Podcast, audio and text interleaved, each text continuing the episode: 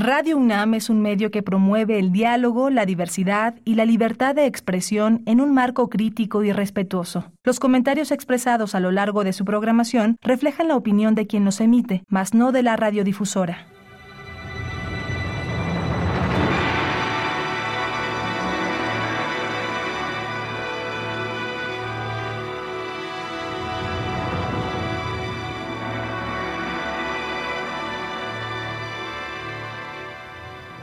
Radio Universidad Nacional Autónoma de México presenta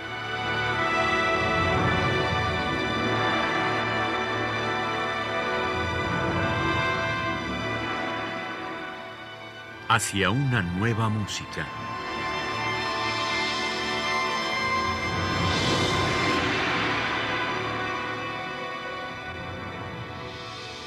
Programa a cargo de Ana Lara. Muy buenas tardes, bienvenidos hacia una nueva música, soy Ana Lara. El día de hoy vamos a hablar sobre Francisco Kröfer, un compositor de origen rumano que nació en 1931, pero que emigró con su familia en 1932 a Argentina y vivió allí hasta el 15 de diciembre de 2021, que murió a los 90 años. Francisco Kröpfer en la década de los 50 fue uno de los pioneros de los medios electroacústicos en todo el continente latinoamericano. Su colaboración con Fausto Maranca fue fundamental. Juntos fundaron en 1958 el Estudio de Fonología Musical de la Universidad de Buenos Aires, que fue el primer estudio institucional de música electrónica en América Latina. Para Kröpfel el arte es un misterio, pero eso no debe ser un pretexto para no intentar indagar lo más profundamente posible en los detalles del proceso discursivo. Fue director del Laboratorio de Música Electrónica del Centro Latinoamericano de Altos Estudios Musicales del Instituto Torcuato Di Tella entre 1967 y 1971 y más tarde jefe del Departamento de Música Contemporánea del Centro de Investigación en Comunicación Masiva, Arte y Tecnología entre 1972 y 76. Desde 1982 hasta 2006 fue jefe del Departamento de Música, Sonido e Imagen del Centro Cultural Ciudad de Buenos Aires, el que incluye a uno de los principales laboratorios de música electroacústica de la región, el Laboratorio de Investigación y Producción Musical. En 1977 recibió la beca Guggenheim. En 1989 obtuvo el premio Magister del Concurso Internacional de Música Electroacústica de Bourges con su pieza Orillas. También recibió el Premio Municipal y Nacional de Composición, el Premio Conex Diploma al Mérito en 2009 y el Premio a la Trayectoria otorgado por la Academia Nacional de Bellas Artes de la Argentina en 2012. Como homenaje a toda una vida dedicada a la música, em, el compositor Juan Ortiz de Zárate hizo un Hörspiel, que es una pieza radiofónica, para presentarla en la Radio Nacional de Argentina y me mandó un mensajito invitándome a escucharlo y le propuse que nos mandara el programa para compartirlo directamente con ustedes y esto es lo que vamos a escuchar esta tarde. Em, un Hörspiel que fue elaborado a partir de testimonios de gente cercana a Francisco Krepfer con música del propio Krepfer y eh, que nos dará una idea del personaje y de su música. Sin más, vamos a escuchar esta emisión realizada por Juan Ortiz de Zárate, dedicada a Francisco Krepfer para la Radio Nacional Argentina. Hola, bienvenidos. Les habla Juan Ortiz de Zárate y hoy estamos en el segundo programa del Instituto Nacional de Musicología Carlos Vega, una institución que depende del Ministerio de Cultura de la Nación. Y por supuesto estamos nuevamente en nuestra querida Radio Nacional Clásica. Este programa abordará hoy una temática muy especial, recordaremos a un querido y admirado compositor y formador de músicos que murió el pasado 15 de diciembre. Francisco Kröpfel. Y lo recordaremos como creo que a él le hubiera gustado, con un Hörspiel, una pieza radiofónica, una construcción en la cual información, su propia voz, testimonios y música se combinan de una determinada manera artística.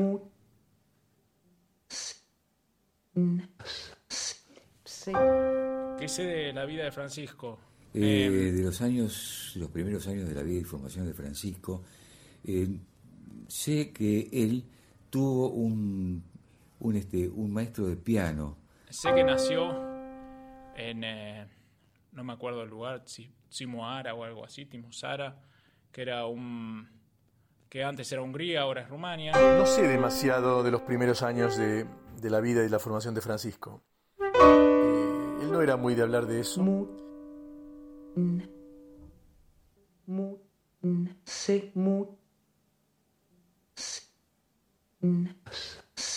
se, mun, mun, u, un, un, mun, mun, e, un, un, un, mu, n, n, mu, mun, mu, mun, a, su, gua, s, a, i, da, agua, da, as, i, s, a, as, mu, se, da, da, da, su, a, si, ta, das, mu, nas, mu, nas, ch, ch, ch, ch, cha, na, ch, s, cha, gua, mu,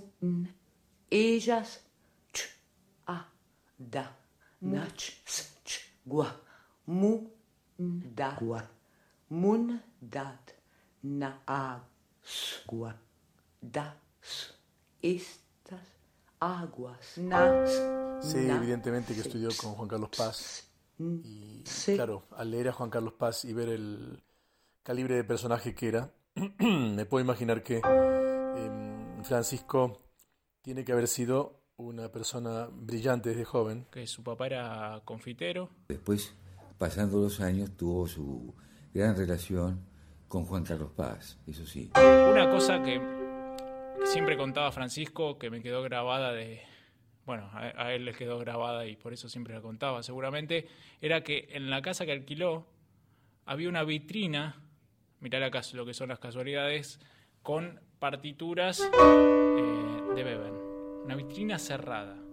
No sé cómo se las ingenió, eh, logró abrir la vitrina, las partituras de Beben en ese entonces eran inalcanzables, imposibles, no existía por supuesto la fotocopia ni nada de eso, así que pudo tener ese tesoro en sus manos. Bueno, esto es algo que recordaba siempre Francisco, por supuesto después le contó a, la dueña de la casa que había hecho eso y no, hubo ningún problema.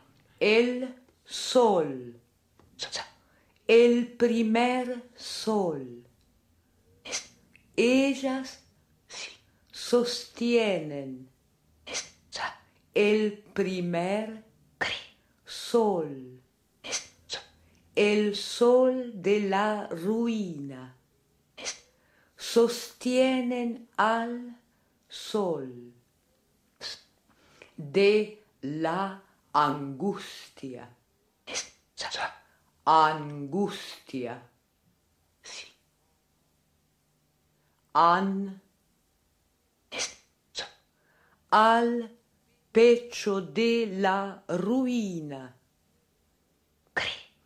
ellas al sol. Primer pecho de la ruina. De sol. De silencio. Al sol. Pro de abi. De pro la de abi. La en, en, la, de, en, la, ima, ima, ima, la, en, ima, pro, de, pro, cres, pro, de, abi, los, cres, ima, cres, sus, cres, cres, la, su, som, la, ima, la, som, en, los, som, ima, ima, habita, habita, habita, pro, habita, en su, las, ima, som, os, os de som, os abi, ima, su, acon, pro, cre, una, ima, cres, los, pro, de, ima, de, abi, su, su, de, su, os, de, de som, os en acontecimientos som, pro, de, capa, capa, la, tie, capa, capa, acon, pa, paz, la sombra, de, capa, sombra, sombra, en la tierra. Pero me acuerdo que lo primero, lo más antiguo que yo tenga de memoria, fue que se relacionó con este cura húngaro que era pianista y le empezó a enseñar los, primeros este, las primeras situaciones musicales, las primeras instrucciones alrededor de la composición. Y una persona eh, muy interesada por los aspectos generales de la creación musical y de la música.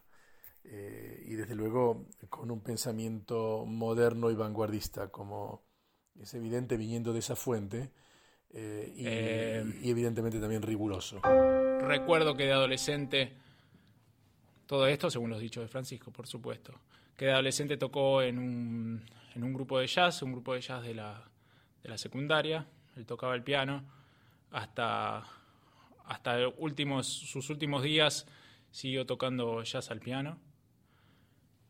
Eh, después empezó a, estudiar con, con, Juan Carlos Paz, eh, compartió esos estudios con, con Kagel.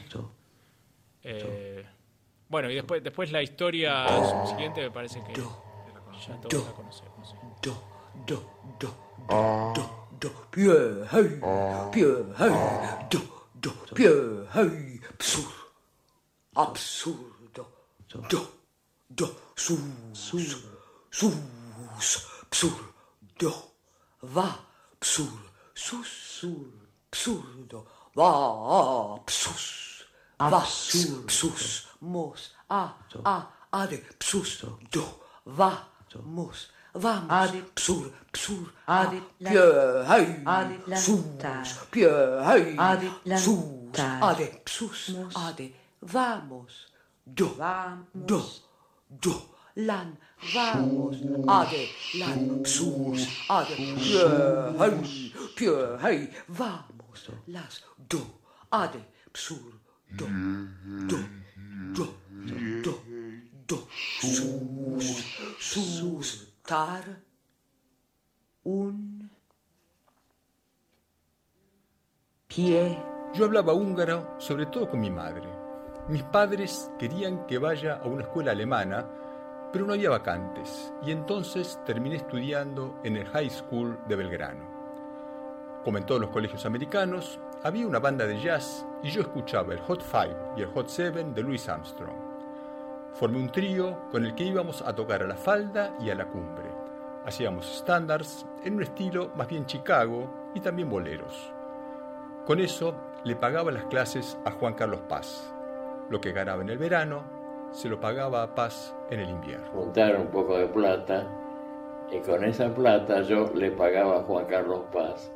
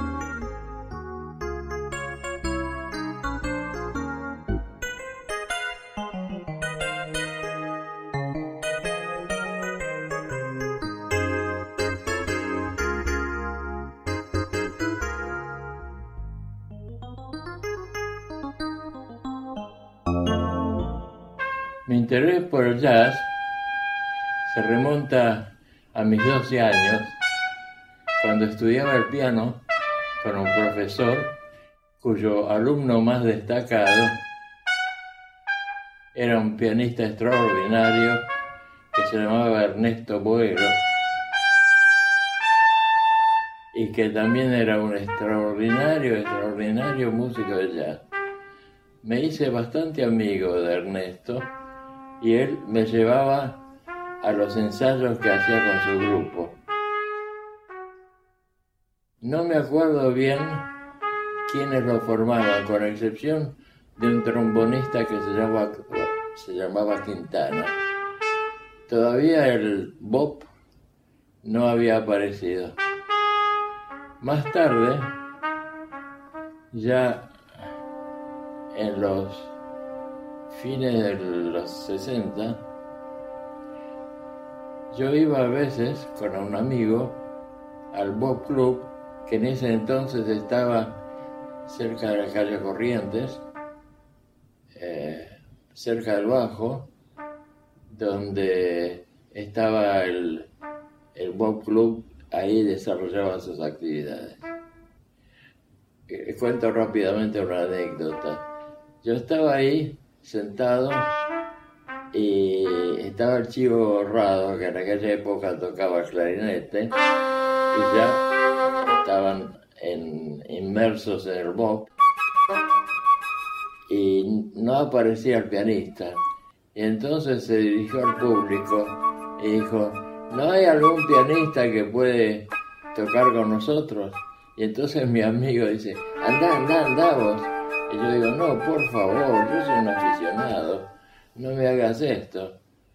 Pero como me negué, mi amigo le dice a Borraro, le grita, mire, acá hay un chico que toca jazz. Entonces, el Borraro me dice, vení, vení acá. Bueno, entonces no dice, no tuve más remedio que subir al escenario y me acuerdo que tocamos un, un blues que me salió bastante bien.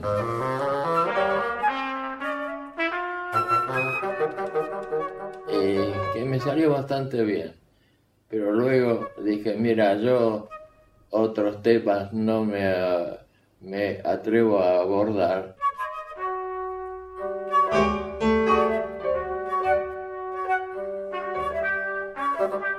del escenario y justo en ese momento llegó el pianista.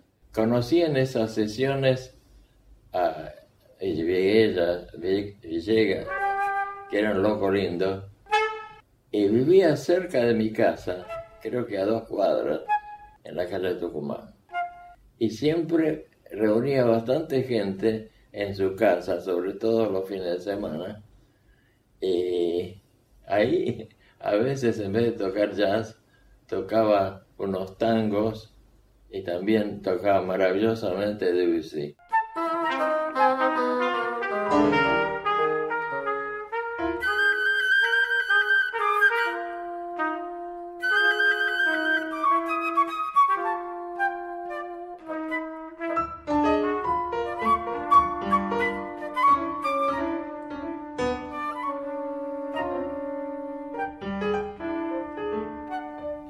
Se cansaba, que la gente seguía tomando y charlando, dijo, bueno muchachos, me voy al sobre.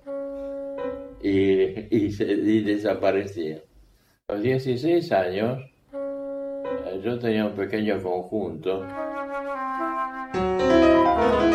con el que íbamos a Córdoba los fines de semana para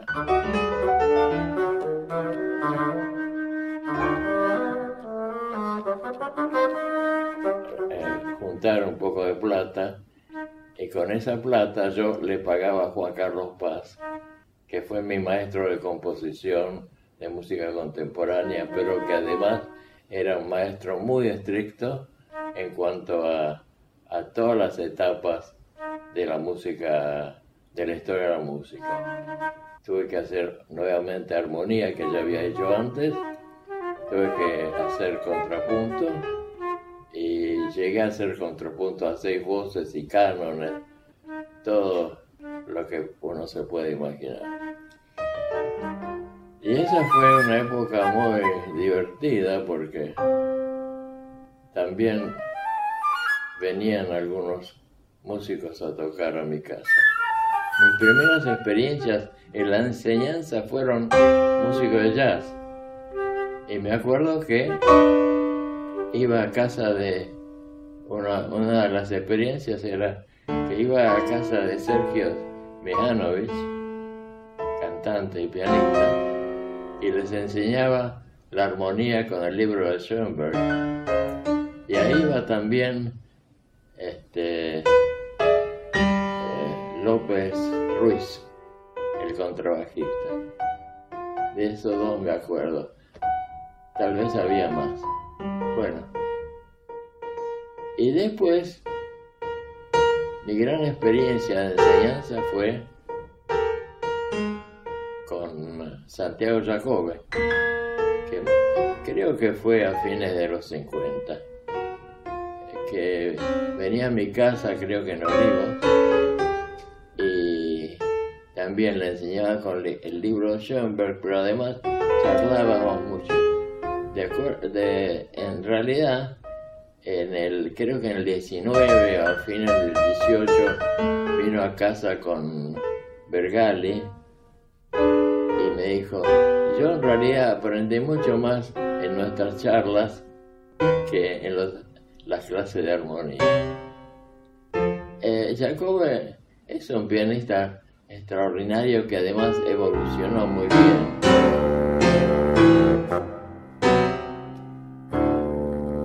Entendido que es muy buen maestro y es un hombre introvertido, muy estudioso, que eh, realmente en este momento toca maravillosamente bien. Lo digo porque el día que vino a casa eh, con Bergali, yo le pedí que tocara algo y bueno, tocó un poco a la manera de Will Evans, con maravillosas progresiones armónicas.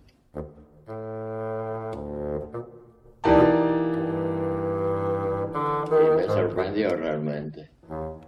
Y, y con él tuve las primeras experiencias de composición, podríamos decir.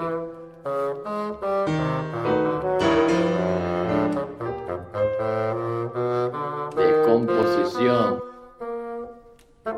dirigido al jazz.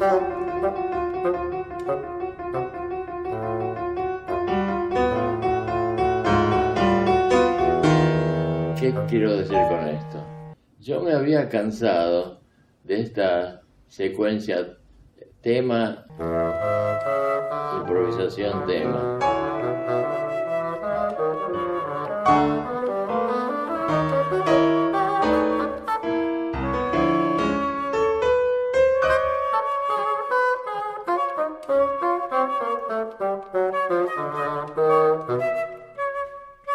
tema, improvisación, tema.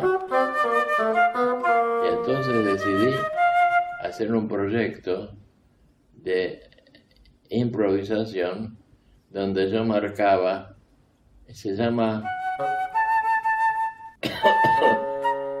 forma versus textura.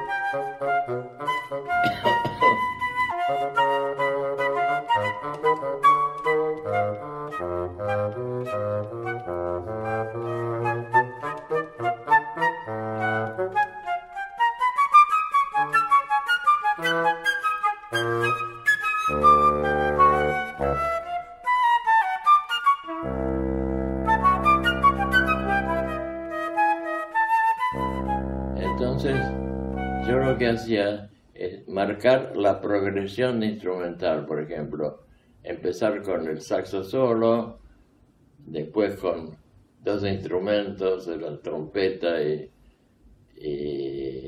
ir con trabajo solo, todos juntos, era un quinteto, y después marcaba el estado de ánimo para cada momento, pero eso era todo. Eh, digamos, la velocidad no marcaba notas ni nada por el estilo. Era realmente jazz libre, aunque si se les ocurría hacer una cita no, me preocupaba. Ese fue eh, la experiencia forma versus textura 1A, porque después hice un 1B en la época donde había mucho free jazz y entonces lo que hice es marcar una secuencia de momentos donde un pianista o un saxo o un clarinete, no, clarinete no había, una trompeta, tocaba un tema y luego en las performances, porque esto se grababa, en las performances de concierto, otro músico improvisaba sobre ese tema que había grabado el otro músico. Otro momento era un momento de free jazz donde, por ejemplo, el contrabajista tocaba un solo free y luego en la performance en vivo tocaba otro improvisando también, así que quedaba una polifonía interesante. Eso fue el, eh,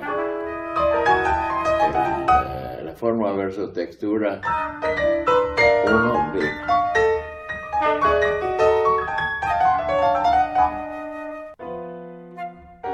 En la 1A, creo que el pianista era Jacobe. Eh, trompetista era Rubén Barbieri. En algún momento tocó incluso eh, Gustavo, eh,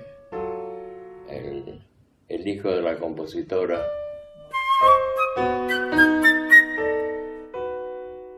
Gustavo Moreto.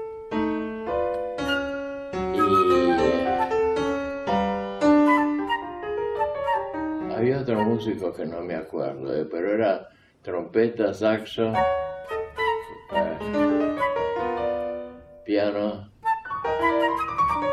contrabajo y batería. Y un detalle interesante era que la batería siempre al final de un eh, episodio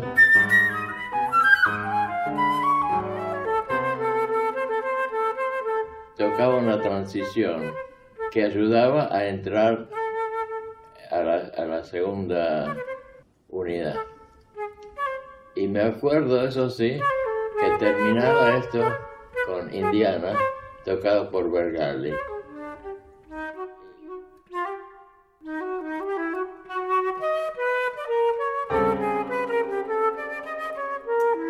Otro momento muy bueno era que tan, tan interesante, guitarrista, al churrón, tocaba I got it bad and that ain't good. Y luego, en el concierto, me acuerdo muy bien de eso, Jacobe tocaba en el clave que había en el Vitela, una improvisación encima de, de esta pieza. Bueno, esa fue la segunda experiencia. Y después, eh, lo que llamé forma versus textura 2 fue la, la misma de la, de, la 1, solo que tocaron otros músicos que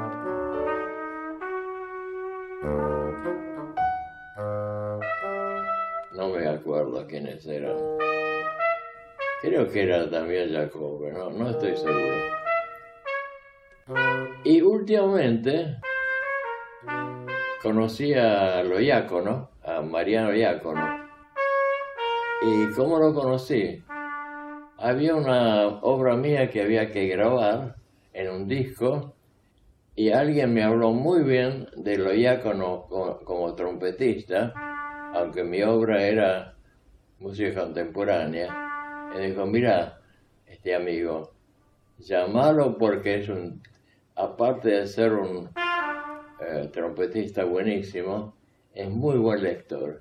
Y efectivamente, en los ensayos fue el único que nunca se equivocó y la grabación salió buenísima y está en un disco editado por la Biblioteca Nacional. Bueno.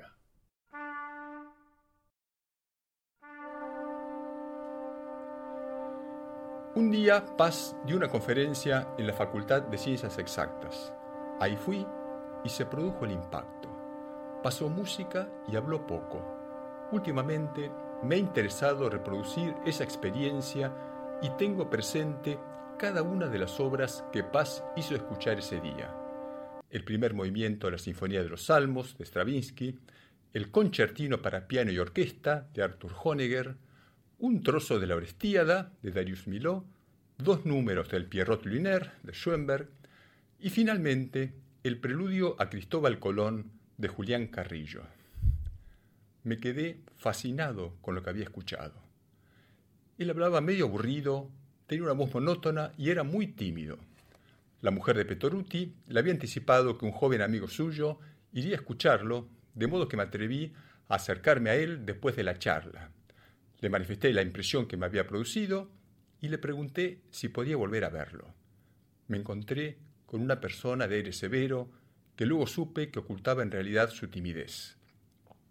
Me dio una entrevista para la semana después y ahí comenzaron mis cinco años de aprendizaje con él. Eh, la relevancia de Francisco en la música argentina es, es eh, bueno, es, una especie de prócer para nosotros. Mirá, eh, Francisco fue fundamental, fue además uno de los pioneros de la música argentina. Francisco para la historia de la música argentina es eh, una personalidad eh, puente posiblemente entre la primera vanguardia y la segunda del siglo XX. Nosotros no somos muy, muy eh, afectos a la tradición, a nuestra tradición, pero... que ya implica una reflexión general sobre las transformaciones del lenguaje, sobre todo. ¿no? Seguir esa línea que inició Francisco. Es, es como, es un patriarca, alguien dijo que era un patriarca de la música electrónica, creo que fue Sandra de la Fuente. Sí, esto es, interesante porque acá hay una sola anacruza. Acá hay tres anacruzas. Y acá, podríamos decir, se dividen en tres, cuatro y cinco. ¿no? Esta idea de que entre paréntesis 3 más 4 más 5, 12, ¿no? No. 3 más 4, 7, sí. sí. Ya tiene el número 12 en la cabeza. Yo lo tuve como profesor a Francisco de, desde la década del 60, cuando yo quise empezar a introducirme dentro de la música contemporánea. Yo era, en aquel momento lo estaba terminando la UCA. Creo que es una persona que aportó muchos elementos consistentes y los plasmó en su obra y, también eh, sus alumnos. Tenía una, metodología en cuanto a la forma de enseñar y de poder habilitar a uno como compositor que era única. La forma de ejercicios que él proponía, cómo hacerlos, cómo resolverlos, cómo eh, eh, analizar, digamos, sintácticamente la música. Digamos, uno podía empezar a percibir la música no solamente como una forma abstracta, sino como un lenguaje concreto en cuanto a lo que es la sintaxis y a todo eso.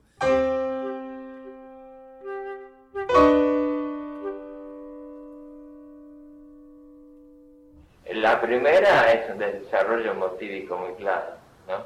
Y es una forma tripartita clara. Aquí hay una continuidad porque ya es, es importante. En estas dos hay una continuidad que en la primera no hay.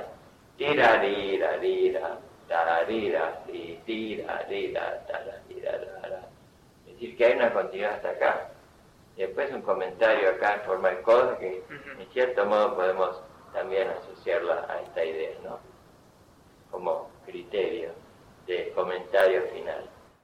Francisco lo conocí eh, en los años 80, fines de los 80, lo fui a ver para tomar clases con él y me dijo, bueno, pero antes de, estudiar conmigo, tenés que estudiar con Julio Viera, eh, técnicas tradicionales de composición, eh, música tonal, en fin, conocer la forma clásica a fondo y la forma barroca, la forma romántica, y cuando tengas ese proceso hecho, venía a verme, o venga a verme, porque no, me, no nos tuteábamos al principio. Francisco, sí, eh, Francisco me adoptó en, en muy pocos días, los muy pocos días que llegué a estudiar con él, después de haber estudiado con Julio Viera.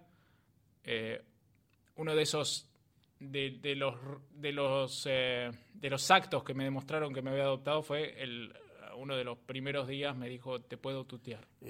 tomando un café, de repente me tutea fíjate, yo, en fin, muchísimo menor que él, tenía la edad de mi padre, Francisco, ¿no? Y me habla de vos, y yo, como sabía cómo era, ¿no? La reciprocidad, le pregunto, ¿y yo cómo tengo que tratarlo? Dice, no, no, de vos, nos tuteamos. Se acabó, ¿no? Sin mayor preámbulo pasamos a, a tutearnos. Y con esa plata yo le pagaba a Juan Carlos Paz, que fue mi maestro de composición de música contemporánea, pero que además era un maestro muy estricto en cuanto a, todas las etapas de la música, de la historia de la música. Tuve que hacer nuevamente armonía que ya había hecho antes, tuve que hacer contrapunto y llegué a hacer contrapunto a seis voces y cánones, todo lo que uno se puede imaginar. Así que bueno, me pasé con Julio Viera trabajando muy intensamente dos años eh, donde semanalmente preparaba sonatas, eh, variaciones corales y cuartetos de cuerda, fugas, en fin, todo lo que corresponde a esa, em, esa indicación tan amplia y tan importante que me dio Francisco, que era también un poco la filosofía de Schoenberg de la enseñanza, ¿no? a través de las formas em, tradicionales. Eh, bueno, y una vez que pasó ese periodo, Francisco me tomó como alumno, y empezamos inmediatamente a trabajar con técnicas contemporáneas. Para mí, este, Francisco en ese sentido significó un, el, el maestro, digamos. Eh, pese que yo había tenido varios maestros antes en la UCA, pero fue el que me abrió los ojos frente a cómo funcionaba, digamos, el discurso musical y cómo funcionaba la estructura de una obra musical. Para mí fue fundamental eso. Vuelvo a repetir, una de las tantas cosas era como, digamos, la, manera de percibir la música como un lenguaje, un lenguaje donde había secciones y este, subsecciones en las cuales se podían establecer oraciones, miembros de oraciones, como si fuera, digamos, el, lenguaje eh, hablado. Hay que pensar que la música es un fenómeno temporal de la misma manera que es el lenguaje eh, hablado, el, lenguaje normal. Con la única diferencia que eh, si uno puede hablar de lenguaje, uno puede hablar de significados y significantes. En la música, como decía Francisco, hay que pensar que es un lenguaje en el cual solo existen los significantes. Cuando me ayudó a conseguir la beca de antorchas para irme a Salzburgo, fue, yo sentí em, la confianza que tiene un gran profesor eh, que es una de las cosas que te enseña y que es intangible, pero de una importancia eh, fin, central, el hecho de que confía eh, en vos, que vos desarrollás a partir de ese momento una, decir, un elemento entre autorreferencial también, además de la referencia con el mundo, ¿no? Te, vuelve responsable de vos mismo. Francisco tuvo eso para mí, que tuvo un valor incalculable y determinante además en mi, en mi evolución posterior. Yo le llevé una partitura mía, en, ese momento llamó a su asistente y le dijo, mira esto. Y desde ese momento me trató como a un igual. Y Francisco después fue como un padre o un hermano, eh, salvando la, la, diferencia generacional, pero yo lo, lo, veía todo, todo el tiempo, fuimos, compartimos hasta vacaciones con Francisco. eh, y lo vi hasta dos días antes de, su muerte. Eh, teníamos una relación, sí, como de, padre e hijo, de hermano, que solo vi que era, era paralela a la de Julio, a la de Julio Viera. Boulez paraba en el Hotel Claridge. Allí lo visitaba casi todas las mañanas. Una de esas mañanas fuimos con Kagel y yo a mostrarle alguna composición. Kagel, con el aplomo de siempre, le mostró unas canciones para soprano y piano. Yo le mostré, con cierto temor, mi cuarteto mixto para clarinete, trompeta, viola y piano. Esa semana, Boulez tuvo un encuentro con los miembros de la agrupación Nueva Música. Recuerdo que estaban Paz, Nelly Moreto, Carlos Rauch, Susana y Odile Barón Superville, Kagel y yo. Boulez dedicó esa reunión al análisis del Marteau San Metra. Año más tarde, él me envió a través de la editorial Universal el facsímil del manuscrito completo.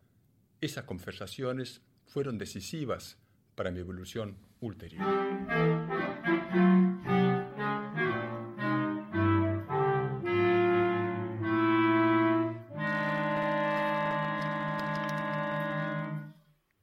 Aquí ocurrirá un intento de puesta en escena de un cuento popular italiano. Hubo otros intentos a lo largo del tiempo.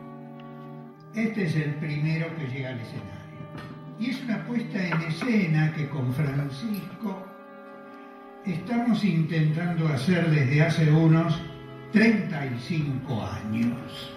Cada tanto tratábamos, pero no podíamos. Varias veces pensamos que Francisco como músico tenía distancia con la palabra, mientras que yo como escritor tenía problemas con la palabra.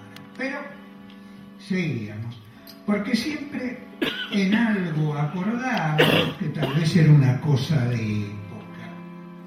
Nos gustaba la música de los cuentos Francisco decía, por ejemplo, en general empezaba Francisco, que eso de que todo pase tres veces tenga tres momentos, hacía que todo pudiera guardarse, pudiera contarse, pudiera ritmarse. Esto no es el cuento, todavía es un pequeño prólogo.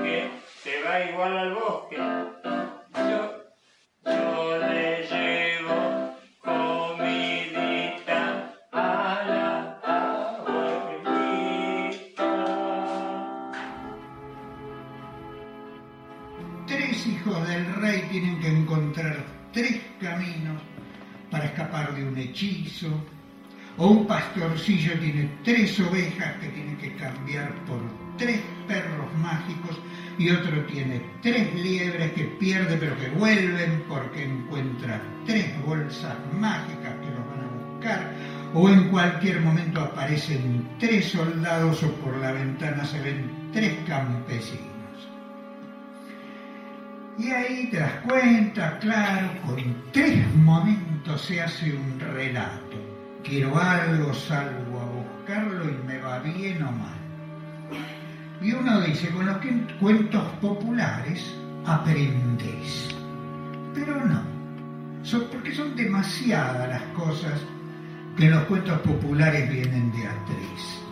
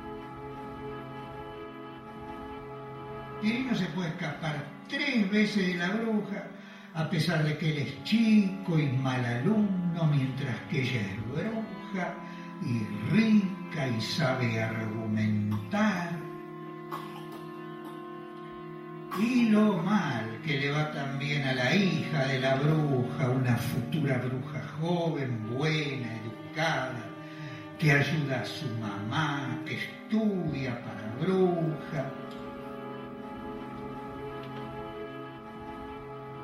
Pero no, pero no soy malo. Tenés que salir a pasear conmigo. Y se van caminando, pero ella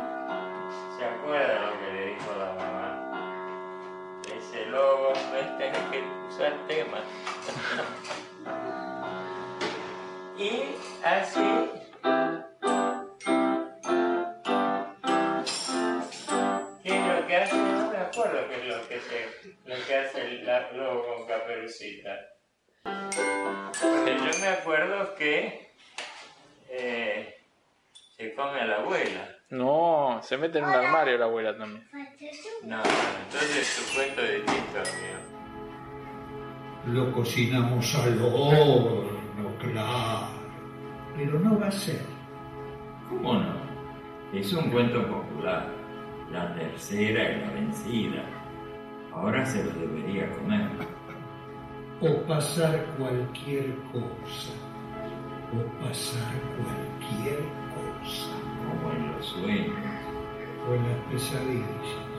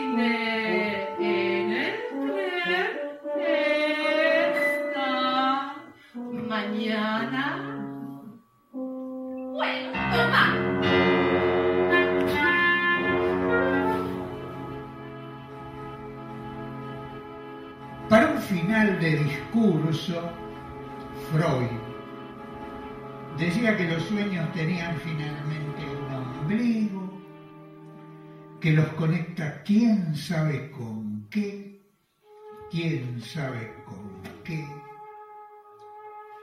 quién sabe con qué.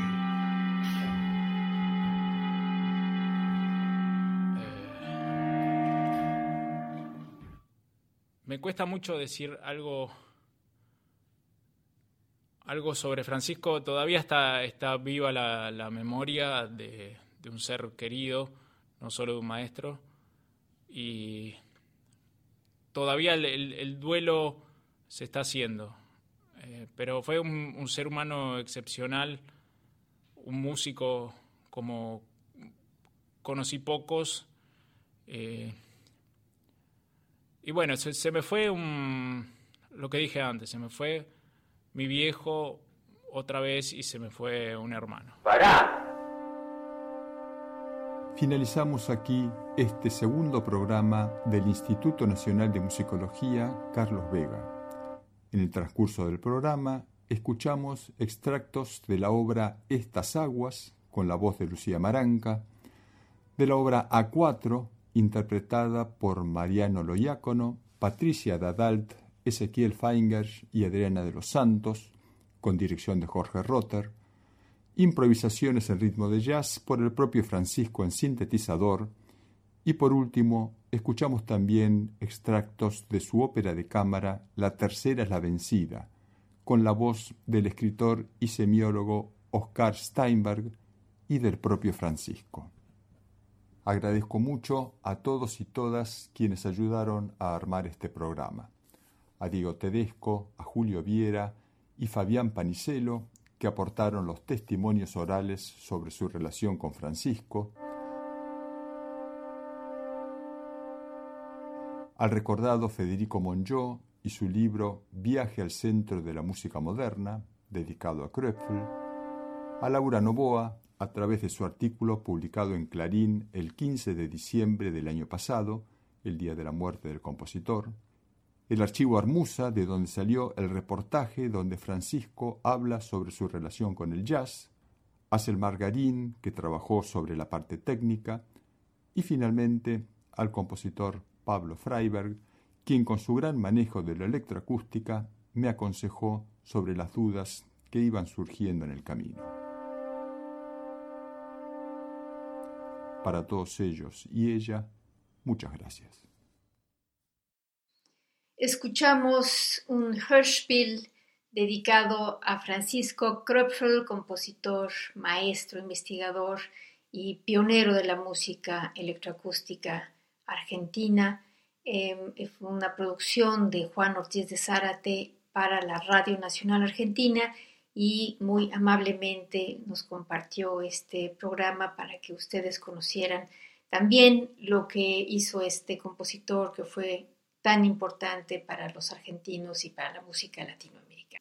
Ojalá que les haya gustado este programa. Los invitamos la próxima semana a una emisión más de Hacia una nueva música. En la producción estuvo Alejandra Gómez y yo soy Ana Lara. Ambas les deseamos que pasen muy buenas tardes.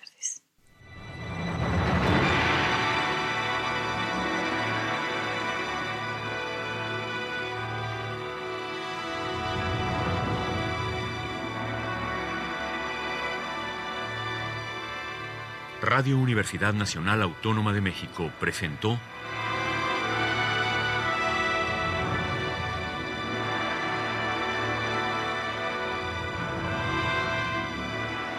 Hacia una nueva música.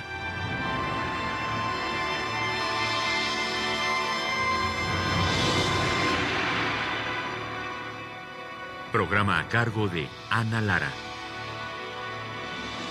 Radio UNAM. Experiencia sonora.